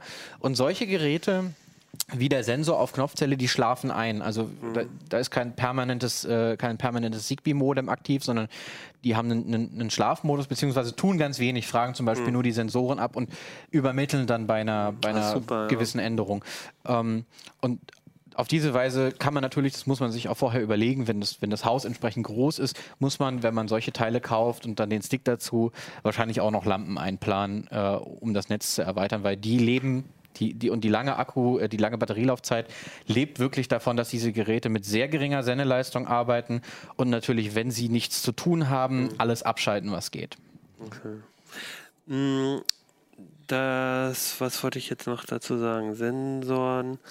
Äh, wenn, wenn äh, generell so, so, euer, so eure Erfahrung, äh, du hast gesagt, du hast auch Netz, äh, du hast auch äh, Schalter und so, WLAN-Schalter, Genau. die gibt es ja auch oft dann von, gibt von Ikea, gibt es zum Beispiel jetzt auch so, so Sachen oder eben von, von Hue und so. Äh, Gibt's, äh, habt ihr, kauft ihr da auch eher so, so in, günstigere Sachen irgendwo aus, aus, aus von, von irgendwelchen Importen oder so? Oder, oder gibt es da auch so ein paar, oder sagt ihr da, oft sind, sind die Sachen von den Herstellern sogar relativ günstig, weil die eigentlich ihre Systeme damit ja auch pushen wollen? Oder? Also ich habe jetzt, ähm, hatte eine Zeit lang äh, so einen ähnlichen Schalter wie Andi, so einen WLAN-Schalter mit einem Relais drin. Äh, mittlerweile habe ich den durch äh, einen Shelly ersetzt. Das ist so eine Unterputzschaltbox. Die kann man hinter einen normalen Lichtschalter packen. Dann hast du quasi deinen eigenen Lichtschalter nur drin die Genau, Technik man sieht, man sieht keinen Unterschied zu dem normalen Lichtschalter. Man hat Ja. einfach nur den. Vielleicht in einer Mietwohnung auch willst du ja vielleicht nicht irgendwie jetzt irgendwie total viel. Also ich habe das Problem, dass ich bei meiner Hue oben drüber jetzt die Philips-Dinger geklebt habe. Ja. Und dann habe ich jetzt zwei Schalter, irgendwie auch nicht so cool. Aber das wäre dann eine gute Lösung. Und für die Zigbee-Sachen, also zum Lampe an- und ausmachen, wenn ich zum Beispiel im Bett liege und die äh, Deckenlampe ausmachen will, habe ich mir noch auch von äh, Xiaomi äh, in China Schalter bestellt. Die haben auch irgendwie 15 Euro gekostet. Die sind super schick, laufen auch mit Batterie, funktionieren einwandfrei. Also es gibt da diesen, diesen Unterschied. Es gibt natürlich die, äh, also von Sonoff zum Beispiel, die großen WLAN-Schalter. Also wir reden tatsächlich über 230 Volt Schalter. Da ist ein kleines Relais drin, was bei der Spannung 2 Ampere aushält. Also ich kann damit 400 Watt schalten grob, was natürlich äh, für heutige LED-Beleuchtung wirklich Echt, also ja. massiv Overkill ist. Ähm, und die baue ich dann tatsächlich komplett anstatt des anderen Schalters in die Wand ein. Und äh, das, was Merlin gerade noch sagte, ist dann ja einfach nur, also wirklich nur so ein Zigbee-Schalter, der, wenn ich draufdrücke, ein Kommando an den Ja. Koordinator sendet. Also die kann ich zum Beispiel mit, weiß nicht, so gibt ja so Klebe und Klebe, äh, Klebekügelchen oder sowas, äh, weiß nicht, Patafix oder so, kann ich die einfach an die Wand kleben äh, und dann sind die da und ich kann in Node-RED meine Aktionen dafür machen. Das habe ich bei mir auch. Ne? Es ist schon ein bunter Hardware-Zoo. Wenn man, wenn man einmal damit genau. anfängt, nimmt man das, was für dieses Problem das beste Problem löst. So ist es ja eigentlich auch gut. Dann, dann ist der Markt auch irgendwie sinnvoll. Wenn, wenn der Hersteller versucht, mich in, seine, in sein Universum zu zwingen und ich nur seine Produkte kaufen, so ist das irgendwie blöd. Aber so kann ich von allen Herstellern querbeet Sachen einkaufen. Und, Und es funktioniert vor allen Dingen für die Hersteller nicht unbedingt. Wenn ich mir angucke, äh, wie Apple mit HomeKit auf die Nase gefallen ist, äh, die da irgendwie extrem den Daumen drauf hatten äh, und die Leute eingesperrt haben in dieses System. Und am Ende gab es noch einen Hersteller und der hat dann auch gesagt, nee, wir haben eigentlich keine Lust mehr. Aber ein Thema ist natürlich, wo man, du hast es ja auch schon angedeutet, ist, ist dann das Thema Zuverlässigkeit. Also was ich mich natürlich schon frage, wenn man so eine eigene Lösung hat, sich auch eigene ähm, Strategien quasi zusammenbasteln. Also vielleicht nehmen wir auch dein Beispiel mit der Wohn... Also jetzt stell mal vor, der Sensor äh, irgendwie hat einen Fehler, dann sagt er die ganze Zeit, es ist 100% feucht oder 80% feucht oder so. Du, ha- du drehst die Heizung auf, bist im Urlaub, vier Wochen lang geht die, läuft die Heizung durch oder na, so. also äh, da ist ein bisschen die Frage, wie zuverlässig ist denn das? Wie, wie, was ist denn da so eure Erfahrung? Also Also ich habe ehrlich gesagt keine Beschwerden mit der Zuverlässigkeit bisher. Letztens hatte ich das ein Problem, da hat aus irgendeinem Grund einer der Schalter für das Flurlicht, einer von diesen Shelly-Schaltern, immer wieder gemeldet, dass er geschaltet wurde, obwohl das nicht wurde. Dann ging nachts im Flur das Licht an. ähm, aber das äh, äh, muss ich wahrscheinlich mal austauschen, die Hardware. Im Prinzip kann einem, also so defekte Hardware hat man, glaube ich, einfach überall. Und die Zuverlässigkeit von solchen Systemen ist halt, ja, also ist ein bisschen ein unfairer Vergleich. Das ist ein Ding, das zu Hause läuft auf der eigenen Stromversorgung. Man hat es selber zusammengebaut. Bei dem anderen ist man darauf angewiesen, dass äh, der Cloud-Dienst noch funktioniert. Wenn dann zum Beispiel bei so einem Tado-System äh, die Cloud sagt, äh, nö, jetzt gerade nicht, dann äh, und ich bin komme nach Hause und will mich duschen und habe kein warmes Wasser, weil die Heizung nicht an ist und ich kann sie auch gerade nicht anschalten, dann muss ich warten, bis die Cloud wieder läuft. Muss ja nicht mehr die Cloud des Herstellers sein, das kann ja auch dein Internetanschluss sein. Also das ist ja auch fragil, wenn man sein ganzes Haus an, an äh, Cloud-Lösungen hängt. Und das ist auch wieder hier so, sogar ein Vorteil. Ja, ich habe auch, mir, mir fallen auch zwei Beispiele ein mit meinen, mit meinen, mit meinen Lampen zu Hause. Also einmal ähm, bin ich, also ich bin schon ein paar Mal nach Hause gekommen, vielleicht zweimal, dreimal und irgendeine Lampe hat geblinkt oder so, die dann irgendwie zwischendurch, ähm, weiß ich nicht, was da passiert ist, irgendwie ein Fehl, Fehl Notification, was er jetzt auch immer bekommen Man hat. muss dazu sagen, Zigbee läuft halt auf 2,4 Gigahertz, da wo auch Bluetooth Ja. und WLAN äh, sind und damit ist Ja. das Spektrum auch einfach irgendwann voll. Also 2,4 Gigahertz ist massiv verstopft, weil alle darauf arbeiten und da kann es zu Störungen kommen. Wir haben mal einen Artikel gemacht, wie man Zigbee entstört. Ähm, man kann ein bisschen auf den Kanälen wechseln. Ähm, Zigbee hat nämlich viel schmalere Kanäle als es WLAN hat und da kann man sich noch eine Lücke suchen. Also gerade wenn man irgendwie in einem Wohnhaus mit, mit vielen Parteien, die drumherum ihr WLAN strahlen, ist es vielleicht ganz klug, seinen Zigbee mal zu optimieren. Geht übrigens auch mit einigen kommerziellen Lösungen. Ja, also Kann Philips Kanal kann das. Und hat auch tatsächlich schon, also vorab die Lückenkanäle eingestellt. Also man hat gar nicht alle 26 Kanäle zur Auswahl, sondern Ja, tatsächlich okay. nur die Lücken der WLAN-Kanäle. Ein anderes Beispiel war in, in, hier in Linden, Stadtteil von Hannover, war mal vor Weihnachten irgendwann mal ein Stromausfall. Und ähm, ich war bei meiner Freundin und als ich am nächsten Tag nach Hause kam, waren alle Lampen an, weil nachdem der Strom weg war und dann wieder angegangen ist, sind alle angegangen. Und dann war die ganze Nacht war bei mir äh, war, lief, lief fest beleuchtet. Das Schöne bei LEDs ist, das kostet dich dann am Ende mehrere Cent. Also. Ja, aber, ja, aber es ist ja auch, ne, dann ne, kommt der Nachbar mal vorbei und fragt, was da los ist oder ja. weißt du nicht. Ne, so. Also es hat schon so ein bisschen so ein, hatte schon so ein Geschmäckle, wenn man ja. dann nach Hause kommt und dann ist Wobei man dazu sagen muss, seit dem letzten Firmware-Update kann man den Hue-Lampen mitteilen, welchen äh, Status sie nach dem Einschalten annehmen sollen. Das ah, heißt, okay. mittlerweile kann man ihnen sagen, wenn du Strom kriegst, bleibst du bitte aus. Ja, okay, das war dann wahrscheinlich davor. Man könnte Muss ich mal wieder meine auch, Lampen updaten. Man könnte es natürlich auch äh, äh programmieren in Node-RED irgendwie, dass man äh, dass man ja. den Stromausfall bemerkt. Ich meine, das ist jetzt, ne, das ist dann die eigene Verantwortung, aber wenn man dann anfängt selber mit, mit einem, äh, also auch mit anderen Lösungen, ne, mit der Open Hub oder so, aber auch mit der, wenn man damit anfängt, natürlich sein Haus zu, zu, zu verwalten und die Sachen, dann äh, muss man sich zwar auch, aber dann kann man halt auch für solche, für bestimmte Fälle sich ja. Lösungen überlegen. Mhm. Ne? Genau. Also genau. ich habe jetzt äh, mhm. zum Beispiel... Weil der Raspi fällt da natürlich auch aus in der Zeit. ja, klar. Also natürlich kann man das lösen. Ich, der Kollege Düller hatte da, glaube ich, mal einen netten Artikel zugeschrieben, wie man äh, eine, eine, eine, Powerbank als äh, USV äh, Not, einsetzt. Genau, als, als Notstrom, Notstrom, für den, für den Raspberry. Genau. Gar nicht so blöd. Und, ähm, also, aber ich hatte jetzt zum Beispiel, als ich in den Urlaub gefahren bin, hatte ich einen Urlaubsmodus gebaut. Also der hat dann schon dafür gesorgt, dass hier nicht, äh, wie du erzählt hast, die, die Heizung durchgeballert hat oder mhm. der Lüfter den ganzen Tag lief. aber also man muss sich, wenn man sowas macht, muss man sich auch darauf einstellen, dass es, dass vielleicht mal lustige Dinge passieren. Das habe ich auch schon gehabt, aber die Probleme kann man dann meistens durchschauen. Besser als wenn jetzt irgendeine Cloud-Lösung äh, Spirenzien macht. Äh, ich hatte es zum Beispiel, dass äh, aufgrund meiner Bluetooth-Präsenzerkennung, die ich ja jetzt im letzten, in, in diesem Heft tatsächlich hatte, äh, äh, dass nachts mal das Licht angegangen ist, einfach so, weil der Raspi gesagt hat, keine Ahnung, wo der Bluetooth-Beacon ist und jetzt ist er weg. Oh, jetzt ist er wieder da, jetzt ist wohl Andi gerade nach Hause gekommen, machen wir mal das Licht an. Aber das habe ich dann auch gelöst. Ähm, seht ihr denn bei den Herstellern irgendwie die Gefahr, dass, dass dass die das noch irgendwie, dass die da dagegen arbeiten, dass die irgendwie eigene Funk, äh, nochmal andere Funk, ähm, äh, andere Schnittstellen bauen, irgendwie proprietären äh, ähm, ähm also, äh, Funkprotokolle oder so versuchen zu nutzen, um, um quasi genau das äh, abzustellen. Mit Zigbee ist man da relativ fein raus. Zigbee ist ja eine, eine die Zigbee Alliance ist ein Zusammenschluss von verschiedenen großen Herstellern. Unter anderem äh, hat Philips das mitgegründet ähm, als einer der großen Zigbee Player. Äh, und die haben gesagt, wir bauen einen gemeinsamen Standard. Mhm. Äh, wir einigen uns hier auf so einen Industriestandard, der ähm, bei allen ungefähr gleich ist. Ähm, das heißt, es gibt Profile in Zigbee. Es gibt zum Beispiel Lampenprofil, ein Heizungsprofil für, für Heizungsthermostate, äh, einen für Schalter.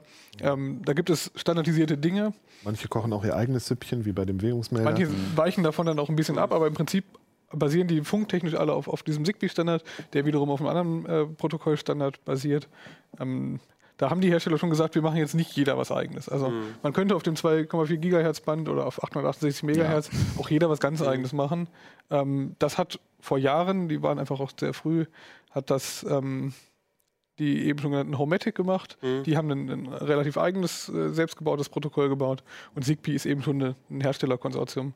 Oder ähm, die AVM-Sachen, die überdeckt arbeiten. Mhm ähm, sind da nochmal eine andere Geschichte. Könnte ich da sowas auch einbauen? Oder ähm, da muss man ähm, ja, immer gucken? Das geht. also man kann äh, über die äh, TR064-Schnittstelle der Fritzbox, gibt es auch ein Modul für, um das in Node-RED einzubauen, ist total easy. Äh, kann man sagen, ich möchte jetzt meine Schaltsteckdose Da, da geht dann quasi die Kommunikation nicht über den Stick, sondern direkt über WLAN, über genau, dein Node-RED. Genau. Das ist dann was, genau. Also das heißt, überall da, wo ich nicht Zigbee habe, muss ich halt irgendwie gucken, dass, dass die per WLAN oder was auch immer dann mit meinem ja. Genau. Von Gateway zu Gateway Communication. Ich glaube, die Hersteller tun sich damit auch keinen Gefallen, wenn sie sagen, äh, wir machen jetzt unsere eigene Lösung, weil die wenigsten Hersteller kriegen es wirklich hin, äh, alle Fälle mhm. abzudecken. Ja. Und wenn man wirklich, also klar, Menschen, die einfach nur eine einzige Funktion erledigen mhm. möchten, da ist es natürlich schnell gemacht, ein so ein Set zu kaufen und dann diese Funktion zu nutzen und zu sagen, okay, ich bin jetzt zufrieden aus der Erfahrung heraus kann ich sagen, die Menschen sind auch schnell angefixt, was mhm. das angeht und sagen dann, okay, wenn ich jetzt das habe, könnte ich eigentlich noch das tun. Und dann läppert sich das so und, ja. und, und, und äh, es wird immer mehr. Und wenn dann irgendwann die Funktion in, in dem Herstelleruniversum nicht mehr gegeben ist, dann überlege ich, was mache ich. Und viele fangen dann natürlich an, sich einzulesen, wenn sie wirklich Lust darauf haben und die Zeit. Und gucken, wo finde ich meine Schnittstellen, um in Node-RED, OpenHub, FM äh, meine Geräte einzubinden und eben das zu erzielen, was ich haben möchte. Und dazu kommt auch noch, wenn die Hersteller ihr eigenes Süppchen kochen, machen sie das gerne im Geheimen und schlampen dabei oft, wie wir jetzt bei dem Tuya-Hack gesehen haben. Da hat eine chinesische Firmware, äh, Firma äh, eine eigene Infrastruktur bereitgestellt für andere Unternehmen, die dann bei Tuya einkaufen konnten, sagen konnten, wir möchten gerne die und die Geräte verkaufen. Und dann hat Tuya die Geräte produziert nach deren Vorgaben äh, eine entsprechende Software von Tuya draufgepackt. Da lief auch ein ESP8266 drin und äh, äh, zudem noch eine Cloud-Infrastruktur bereitgestellt, in denen die Geräte eingebunden waren. Und äh, als allerletztes gab es dann noch eine White-Label-App, da konnte man seine eigenen Logos reinklatschen. Die sahen dann immer gleich aus, die Apps, oder sehen immer gleich aus, die Apps. Ist dann ein anderes Herstellerlogo drin, aber es läuft alles über diese Tuya-Infrastruktur. Und das ist dann auf dem 35C3 ist ein Hack vorgestellt worden, wie man. Chaos Computer. Hm. Genau, wie man da die eine eigene Firma einspielen kann. Und sowas ist dann, sowas ist dann halt auch irgendwie ein Problem, wenn die Hersteller meinen, okay, wir schreiben jetzt Military Grade Security auf unsere Website, irgendwelche anderen Anbieter kaufen da ein, weil sie denken, okay, das sieht mhm. gut aus, haben aber die technische Expertise gar nicht. Du bist super, weil es ist ja eine super Überleitung zu dem letzten Thema, über das ich mit euch noch sprechen wollte. Ja, genau, Tuya-Hack. Ähm, also, das hast du jetzt eigentlich schon erklärt. Also, es geht darum, ähm, dann gibt also es also so ein White-Label-Hersteller, da, da, könnte ich jetzt quasi, wenn ich sagen will, ich will die CT-Steckdose für, für die CT-Leser rausbringen, dann sage ich, ich will 1000 Stück bei denen. Und die 1500 Euro Anmeldegebühr und dann machen die das. Genau, und dann hast du, aber du hast eigentlich im Hintergrund immer deren Software und da war das mhm. Problem, ähm, das, das, heißt, es sind relativ vielen verschiedenen Geräten drin. Man weiß mhm. das selber auch vielleicht gar nicht, dass sein Gerät mhm. ähm, eigentlich mit denen arbeitet, weil in der App ist, sind ja dann die Logos von CT zum Beispiel. Also, das ist mhm. jetzt wirklich ein schlechtes Beispiel, das würden wir nie machen. Aber ähm, äh, da wäre dann das CT-Logo in der App. Ähm, der Hersteller kauft so eine da ist das CT-Logo auf dem Netzschalter. Aber in, im Hintergrund ist die ganze Infrastruktur und die Kommunikation wäre dann mit dem äh, Server von denen. Das ist alles sehr, sehr schlecht programmiert worden, sodass es auch ein Sicherheitsrisiko eigentlich ist, diese Sachen zu betreiben. Das heißt, genau, es gibt verschiedene Sicherheitsprobleme, äh, die mhm. der also Michael Steigerweit von Vitwas, der das auf dem 35cc vorgestellt mhm. hat, äh, hat verschiedene Lücken gefunden und ähm, verschiedene Probleme. Und ein Problem kann man eben mhm. dafür lösen, eigene Firmware drauf zu spielen. Das größte Problem ist aber bei der Einrichtung aus unserer Sicht, ähm, passiert einmal etwas, da gibt man in der App ein, seine WLAN-Zugangsdaten mhm. ein und diese Zugangsdaten werden dann per ähm, Pakete ins WLAN geblasen. Ähm, allerdings nicht als Inhalt, weil mhm. die Steckdose, die du hinzufügen möchtest, ist noch nicht in dem WLAN. Ähm, was passiert ist, über die Paketlängen wird dein WLAN-Kennwort in die Welt geblasen. Mhm. Das heißt, jeder, der in der, in der, in der äh, Reichweite mhm. ist und das Prinzip verstanden hat, das ist nicht verschlüsselt, kann die privaten WLAN-Daten abgreifen und danach äh, sich selber ins WLAN einwählen. Das ist ein Moment, der ist einfach das ist ein interessanter äh, Gedanke, um Geräte ins WLAN zu bringen, ist aber auch wirklich ein Sicherheitsproblem. Das ist auch schon dazu muss man sagen, dass Zigbee das ähnlich macht. Mhm. Der Witz ist aber, bei den Zigbee-Lampen wird die Sendeleistung oder Zigbee-Geräten wird die Sendeleistung einfach so weit zurückgefahren, dass, dass man da ein paar muss. Zentimeter nur ja. entfernt sein darf. Das ist dann nicht mehr so problematisch. Bei WLAN bläst es über die halbe Straße. Das ist, das ist interessant, weil das ist eigentlich so ein Thema, das eigentlich Smart Home oder IoT eigentlich schon immer begleitet. Wie kriegst du jetzt das neue Gerät mhm. ähm, in, in die Kommunikation in dem verschlüsselten Netzwerk, ohne irgendwie, weiß ich nicht, da ja, einen Computer anschließen zu müssen, ja. um das da reinzuschreiben. Und da gab es, glaube ich, also ich erinnere mich an einige Geschichten, die mit echt kruden Methoden äh, äh so diese WLAN-Passwörter dann quasi mhm. weitergegeben haben. Ne? Und das, aber deswegen, deswegen geht man auch, ne, wenn man, wenn du, deswegen muss man dann auch, wenn man seine IKEA-Lampe oben hat, dann einmal mit dem ja. äh, Gerät irgendwie da hochgehen und, und, und die da nah rangehen, damit ist eben nicht so weit raus. Und das ist ein Thema da. Das heißt, wenn man diese Tuya-Sachen hat, sollte man ähm, eigentlich die nicht betreiben ja. in der Form. Nicht in der Form, genau. Das, und eine Möglichkeit ist eben diese Firmware-Hack. Das heißt eigentlich, dieses Thema, da ist ein Sicherheitsproblem müsste ich jetzt eigentlich wegschmeißen. Daraus äh, kann man aber auch die Lösung machen, man spielt eigene Firmware drauf, weil es so schlecht auch gesichert ist, glaube ich. Ne? Weil, weil es sehr leicht möglich ist, dem Ding einfach Ja. eine falsche Update-URL unterzuschieben. Also Okay. der, der möchte eigentlich die Updates aus der Cloud sehen von, von, von Tuya Ja. ähm, und da schiebt man ihm einfach an der richtigen Stelle die falsche Update-URL rein und kann eine schöne Open-Source-Firmware auf das Gerät bringen, ohne es aufschrauben zu müssen, Das- ohne löten, ohne Programme anschließen. Also man kann es vielleicht mal von, von, von vorne erklären.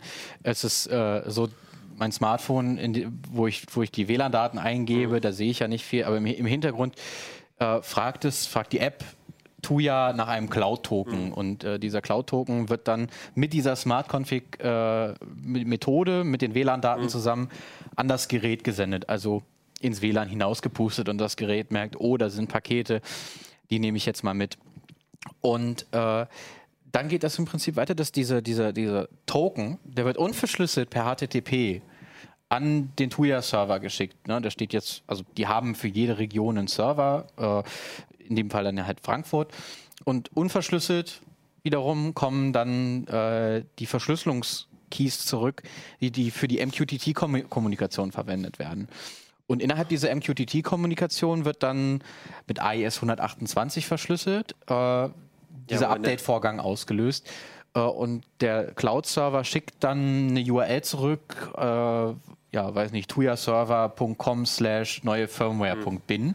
Das Dumme ist nur, dass die ganzen Schlüssel für diese AES-Verschlüsselung Unverschlüsselt. unverschlüsselt Genau. übers Internet gepustet wurden. Genau, und äh, auch, auch die Firm das, das, das, das Firmware-Binary, das wird ja auch unverschlüsselt heruntergeladen.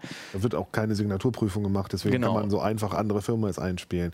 Die Steckdose sagt halt, oh, Software, spiele ich die mal ein. Genau, also und das, was wir halt auch noch als Sicherheitsrisiko gesehen haben, ist, dass jemand sich diese Teile, weiß nicht, 20 Stück bei Amazon kauft und äh, die Firmware herunterlädt und da noch mal ein bisschen was von seinem Code einpflegt. Äh, so dass, also das ist entsprechender Aufwand, aber ich denke, wenn man, wenn man da entsprechend viele Leute mit infiziert und äh, sich Menschen diese, diese Smart-Lampe kaufen, die ich vorher modifiziert habe. Ich kann sie einfach zurückschicken zu Amazon und Amazon kontrolliert es nicht. Oder Zum- jeder als Beispiel. andere Online-Händler. Oder jeder andere Online-Händler. Ne? Also sie funktioniert ganz normal mit der Tuya Cloud, aber im Endeffekt noch, läuft noch mein Code dahinter und ich kann irgendwie ins Heimnetz eingreifen. Und was ich dann nun genau mache, ist Das heißt, ich könnte damit quasi Ware auch, ja, oder ich, ich arbeite in einem, in einem Shop, der sowas verkauft und mache mir einen, also nicht einen Spaß draus, sondern kann mit krimineller Energie. Also, aber das Gute ist, man kann die Lücken dazu nutzen, um die Lücken Richtig. zu schließen. man kann Genau. die Lücken nutzen, genau. Und ähm, ist das jetzt vor allem, also ist das jetzt für, für euch vor allem die Motivation auch gewesen? Also ihr habt darüber dann auch geschrieben, es gab diese Präsentation auf dem, auf dem Chaos äh, Computer Kongress.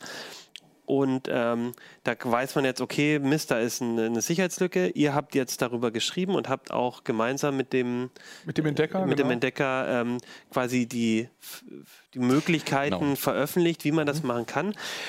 Hab, ist jetzt eure Motivation nur, diese Geräte sicher zu machen oder kann ich, das wäre jetzt mein Gedanke mit der Firmware, nicht vielleicht auch was viel Cooleres aus, aus, den, aus der Hardware machen? Dann neu, neue ver, versteckte Funktionen freischalten oder ich weiß es nicht. Ja, so viele Funktionen sind da ja nicht drin. Es ist, in so einer Steckdose ist primär so ein Relais, das Ja, kann an und aus.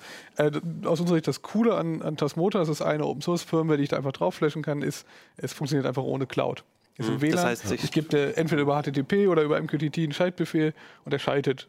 That's it. Ich brauche dafür keine Internetverbindung, wie es original vorgesehen wäre. Und das finde ich schon cooler als Ja. vorher. Und manche von diesen Steckdosen haben noch irgendwie ein äh, Strommesser da drin, wo man dann irgendwie grob den Verbrauch messen kann. Ist natürlich auch schöner, wenn ich dafür nicht die Hersteller-App brauche, um das irgendwie da auszulesen, sondern sagen kann, okay, das sind Werte, die kriege ich über MQTT, die kann ich auslesen und vielleicht sogar wegspeichern, um mal zu gucken, äh, wann grob wie viel Energie verbraucht wird. Wenn ich das zum Beispiel an meine Waschmaschine klemme, weiß ich, okay, dann und dann ist die Waschmaschine gelaufen, äh, fertig geworden. Das heißt, ich kann jetzt den Strom abdrehen. Ah, stimmt. Du musst ja gar nicht direkt die, eine smarte Waschmaschine haben. Das reicht, ja. wenn du, und äh, das ist auch alles Zigbee, was Tuya Nein, das macht? ist das WLAN. ist Ach so, das, ach so, stimmt. Also das war machen, WLAN. machen ja, auch. Zigbee-Hardware, aber äh, da Aber WLAN ist ja auch kein Problem. WLAN ist auch kein Problem. Da geht es auch primär um WLAN. Ist aber, Hack. ist das nicht vom, vom Stromverbrauch eigentlich schlechter mit WLAN als, als über Zigbee? Also das lohnt sich schon eher, also es ist deutlich schwieriger, batteriebetriebene WLAN-Geräte, Okay. die lange halten, zu bauen als, äh, als mit Zigbee. Und äh, deswegen lohnt sich das auch eher für, eine Steckdose. für eine Steckdose. Irgendwas, es was gibt am Strom dran ist. Genau, mit- was am Strom dran ist. Es gibt äh, von unterschiedlichen Herstellern äh, Sensoren, Öffnungsmelder zum Beispiel, also für Türen und Fenster, äh, die mit WLAN betrieben werden, mit so einem ESP. Mhm. Allerdings sitzt da noch ein zweiter Mikrocontroller drauf, der mit dem ESP über eine serielle Schnittstelle redet und den auch entsprechend vollständig abschaltet. Also der ist nicht, mhm. der hat einen internen Deep Sleep Mode, aber da wird tatsächlich der Chip komplett abgeschaltet und gesagt, okay, jetzt machen wir nur noch das und wenn wir WLAN brauchen, schalten wir es wieder. Mhm. Ähm, äh, was, was als letzte Frage, was ich, ähm, was ich auch ein bisschen vermisst habe bei, de, bei, de, bei der ganzen ähm, Thematik oder mir nicht so ganz klar geworden ist ähm, bei, bei, der Berichterstattung, wie finde ich jetzt überhaupt raus, ob mein Gerät Tuya? Weil ich meine, da steht ja nicht drauf, dieses Gerät äh, wird präsentiert von der mhm. Tuya Cloud, sondern es ist ja eben genau ähm, so White-Label-Lösung. Also muss ich, kann ich das aufschrauben und dann steht da irgendwo klein Tuya? Oder wie, manchen, wie finde ich das raus? Bei manchen Geräten äh, habe ich gesehen, dass auch bei dem, da ist mal so ein QR-Code zum Download der App drauf. Bei manchen war dann so ein kleines T drin, also das Tuya-Logo. Ähm, wenn man empfohlen bekommt, die Smart Life App runterzuladen, dann ist unter Garantien ja. Tuya. Mhm. Ähm, also wenn quasi du, du, du kaufst dir einen Netzschalter und dann sagt er, Sie können diesen Netzschalter toll monitoren genau. mit der Smart Smart Life App. Smart Life App. Oder was man ja. auch machen kann, ist sich einfach mal die Smart Life App runterladen und die App, die man vom Hersteller empfohlen gekriegt hat, beide mal anzuschauen. Und wenn die identisch sind, dann ist es auch ein Tuya. Und beide nicht sonderlich schön. Nee, genau, beide, beide nicht sonderlich Sehr verbuggt schön. und wenn, haben eine schlechte Übersetzung.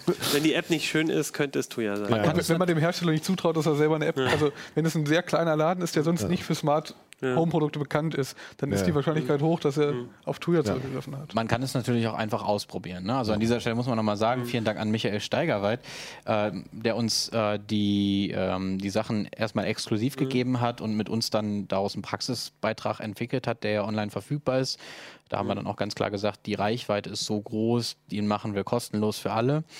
Ähm, und da gibt es eine Liste, die füllt sich jetzt immer mehr. Ne? Also man kann es auch einfach ausprobieren. Ähm, natürlich ist immer ein gewisses Risiko mit dabei. Wir hatten jetzt schon festgestellt, dass es einige äh, Glühlampen gibt, zum Beispiel, die sich nicht wieder zurückflashen lassen. Ne? Aber grundsätzlich kann man natürlich gucken, äh, wird mein Tuya-Gerät von dieser Software erkannt. Mhm. Ne? Läuft zum Beispiel auch auf einem Raspberry mit dem internen WLAN-Adapter. Äh, und dann kann ich das auslesen. Also dann habe ich so, mhm. so ein Output, in dem dann drin steht, äh, das ist ein Tuya-Gerät ne? okay. und läuft so und so. Gut, dann wäre für mich noch als, als also das äh, würde ich auch nochmal empfehlen. Ich glaube, das habe ich noch gar nicht gesagt. Es gibt eine Seite ct.de slash smart home also Smart Home zusammengeschrieben, ja. ct.de slash Smart Home und da habt ihr quasi so eine Startseite, wo ihr auch die ganze nochmal so, die, so die, der Einstiegspunkt für Node-RED, für MQTT, wie das alles funktioniert. Da steht, glaube ich, auch, welche Artikel ihr schon geschrieben habt. Die kann man mhm. dann sich bei den entsprechenden CTs nochmal nachgucken und dann entweder kaufen oder ja. ähm, ähm, genau, und manches auch kostenlos. Kriege ich da auch die Tuya-Sachen auch darüber oder, sollte ich, oder ja. sonst setze ich da nochmal einen extra Link? Genau, also die Tuya-Sachen findet man äh, auch über unser GitHub-Repository. Äh, einfach auf GitHub mhm. mal nach CT-Magazin suchen. Okay. Da findet man, beziehungsweise CT Open Source und da genau. findet man das. Und sonst stecke ich einfach auch noch mal ein paar, ein paar, paar Links noch mal mit rein. Ähm, das, äh, und, und von euch die Empfehlung, guckt mal zu Hause, wenn ihr vor allem wahrscheinlich dann so aus, aus von kleineren Läden irgendwie mhm. ähm, ähm, IoT habt, äh, vielleicht mal überprüfen, ob das Tuya ist und dann nicht nur, weil es ganz cool ist, eine eigene Firmware ohne Löten per WLAN-Update quasi, ne, habe genau. ich verstanden, genau, ähm, also. draufspielen. Äh, das lohnt sich nicht nur, weil man dann vielleicht coolere Sachen machen kann, sondern weil ihr echt sonst ein Sicherheitsrisiko in eurer Wohnung habt. Ja, also, also das herauszufinden, ob da tatsächlich jemand äh, irgendwas modifiziert hat, ist wirklich nur möglich, indem man äh, die Firmware dann ausliest. Ja. Also man kann uns, wenn, wenn, wenn äh, ihr ein Tuya-Gerät identifiziert, dann schreibt uns auch ruhig. Ja. Mhm. Äh, unter ctsmarthome.ct.de, da, ja. also alles zusammengeschrieben, da kriegt ihr uns und mhm. äh, noch die Kollegin. Ähm, ja, und. Äh, Oder also, wenn ihr es euch zutraut, tragt es ins mhm. GitHub-Wiki Genau, ins, ins, ins, GitHub, in, im, im GitHub, da gibt es schon eine recht gut gefüllte Liste. Mhm. Also wir dachten nicht, dass das so schnell geht, aber Mittlerweile sind ja. da und, und Ralf hatte noch die Uplink-E-Mail-Adresse eingeblendet. Genau. Da, da, könnt ihr uns natürlich auch schreiben, uplink.ct.de, aber dann geht es genau. erstmal ins Uplink-Team. Ja. Also wenn ihr ganz speziell die Sachen habt, dann ruhig an CT Smart Home. Genau. Ja. Wir sind auch immer offen für Ideen. Also genau, das ist auch, habe ich auch schon gesehen unter den Artikeln, ne, auch unter diesem, äh, da, da stehen schon einige Leser, die auch sich mhm. was gewünscht genau. haben oder so. Und das wäre auch meine letzte Frage noch für heute. ähm, bevor wir Schluss machen, was sind denn so eure aktuellen Projekte oder Ideen oder wo, wo, wo, wo sitzt ihr dran oder wo sagt, oh, das müsste ich unbedingt mal machen, kommt vielleicht nicht dazu. Was sind so gerade eure Zähler? Wasserzähler, Stromzähler, Gaszähler. Oh, das ist aber auch äh, nicht so trivial wahrscheinlich, oder? Das ist an einigen Stellen nicht so trivial, weil die Hersteller sich irgendwie recht unterschiedliche Lösungen dafür überlegen, wie man nach außen einen Impuls geben kann, dass jetzt wieder eine Einheit, also weiß nicht, Kubikmeter oder wie auch immer, äh, durchgeflossen ist. Ähm, und auch was, äh, ja, also bei Gaszählern ist das einfacher. Ja, aber, äh, geht aber ohne Schrauben und Löten. Also es ohne geht Schrauben darum, und den, Löten. den, den bestehenden Zähler von außen auszulesen. Genau, Ja. das auch. Ja. Bitte nicht am Gaszähler rumlöten oder rumschrauben. Äh, bitte nicht. Ja. Auch am Stromzähler nicht. sonstige Projekte, was, was sind Ich bin gerade dabei, mich mit äh, Langstreckenfunk zu beschäftigen, also außerhalb der eigenen Wohnung, wenn man zum Beispiel den Briefkasten im Erdgeschoss den Zustand auslesen möchte. Brief, Brief oder kein Brief, das ist eins der nächsten Ideen. Merlin hat sich mit der Fritzbox Ich habe mich beschäftigt. gerade mit der Fritzbox Ja. beschäftigt. Das ist jetzt äh, im kommenden Heft äh, Ah, geht es um ja. äh, Node-RED und die Fritzbox, wie man die Fritzbox äh, steuert, ausliest und allerhand Dinge machen kann damit. Also das äh, ist spannend, was man alles aus so einer Fritzbox rausholen kann an Informationen und wie schön man das dann alles in den Node-RED integriert bekommt. Und bevor jetzt noch wer fragt, der Bartlüfter soll auch irgendwann kommen. Ach so, der, Der Bartlüfter, der Bartlüfter soll auch irgendwann kommen. Hintergrund ist, dass äh, äh, wir unseren Lesern natürlich nicht so leichtfertig so Sachen mit 230 Volt empfehlen wollen. Und äh, wir haben diese Schalter bisher noch nicht vernünftig durchtesten lassen. Ne? Es ist es ist nun mal ein, ein, ein Fernostprodukt und teilweise sind da die Sicherheitsstandards einfach geringer. Äh, und deswegen müssen wir mal gucken, wie wir das demnächst mal durchprüfen, weil es ist nochmal was anderes. Also wenn man einen, einen Zwischenstecker da in der Wand stecken hat und der fängt außen an zu kokeln, dann sieht man das aber Unterputz. Dann halt Will noch man so nicht. Sachen, ne? Ja, cool, das klingt alles sehr spannend. Ich hätte auch noch mal einen Wunsch, äh, wenn es jetzt Frühjahr wird. Also ich tatsächlich habe ich mir selber viel Gedanken über äh, den Schrebergarten gemacht und was man da so alles machen kann. Also wenn es jetzt wärmer wird, äh, ich lade noch. euch auch gerne alle bei mir mal in den Schrebergarten ein und dann sowas wie Bewässerungsautomatik und Ja. äh, vielleicht sogar noch mit, äh, mit autarkem Strom, irgendwie Sonnen-, Solarzellen oder was auch immer. Da liegt noch eine Idee auf Halde, die kommt Ja, noch sehr gut. Jahr. Das freut mich sehr. Ich, ich gebe gern meinen Schrebergarten dafür, stelle ich zur Verfügung. Äh, und ansonsten muss ich sagen, äh, ich habe total Lust bekommen, selber ähm, zu Hause. Also das war jetzt kein theoretisches Beispiel, sondern das ist tatsächlich bei mir zu Hause so. Und ich habe mich selber noch nicht so richtig damit beschäftigt ähm, und habe richtig Lust bekommen. Also vielleicht bei der nächsten Sendung, wenn wir wieder zusammentreffen, habe ich dann auch ein Ja, äh, oder? smartes, äh, ein, ein, ein, ein offenes Node-RED MQTT äh, Smart Home und berichte dann von überlaufenden Waschmaschinen und äh, übernässten Schrebergärten. übernetzen, genau die, die Pflanzen im Garten, die dann irgendwie zu viel Wasser abbekommen Ja, haben. Ich hoffe nicht. Nein, die. Waschmaschine versmarten wollte ich eigentlich auch noch dieses Jahr. Ja. Gut, dann würde ich sagen, Dankeschön, dass ihr da wart. Ich hoffe, wie gesagt, guckt auf ct.de slash smart home. Da- Das ist der super Einstieg. Und ansonsten, glaube ich, kommen in den nächsten Heften viele, viele Artikel darüber. Ich hoffe, es fandet, ihr fandet es interessant. Schreibt uns drunter, schreibt uns vielleicht auch eure Ideen. Was fehlt noch? Ihr könnt auch ruhig auch nochmal das YouTube-Video machen. Ähm, und schreibt uns auch gerne, wenn ihr selber schon Smart Home-Erfahrungen gemacht habt, sowohl mit dem System, aber auch, vielleicht auch mit anderen. Wenn ihr sagt, irgendwie, ihr habt zu Hause, habt es anders gelöst, dann hören wir davon auch sehr gerne. Gut, dann würde ich sagen, tschüss bis äh, nächste Woche. Ciao. Tschüss.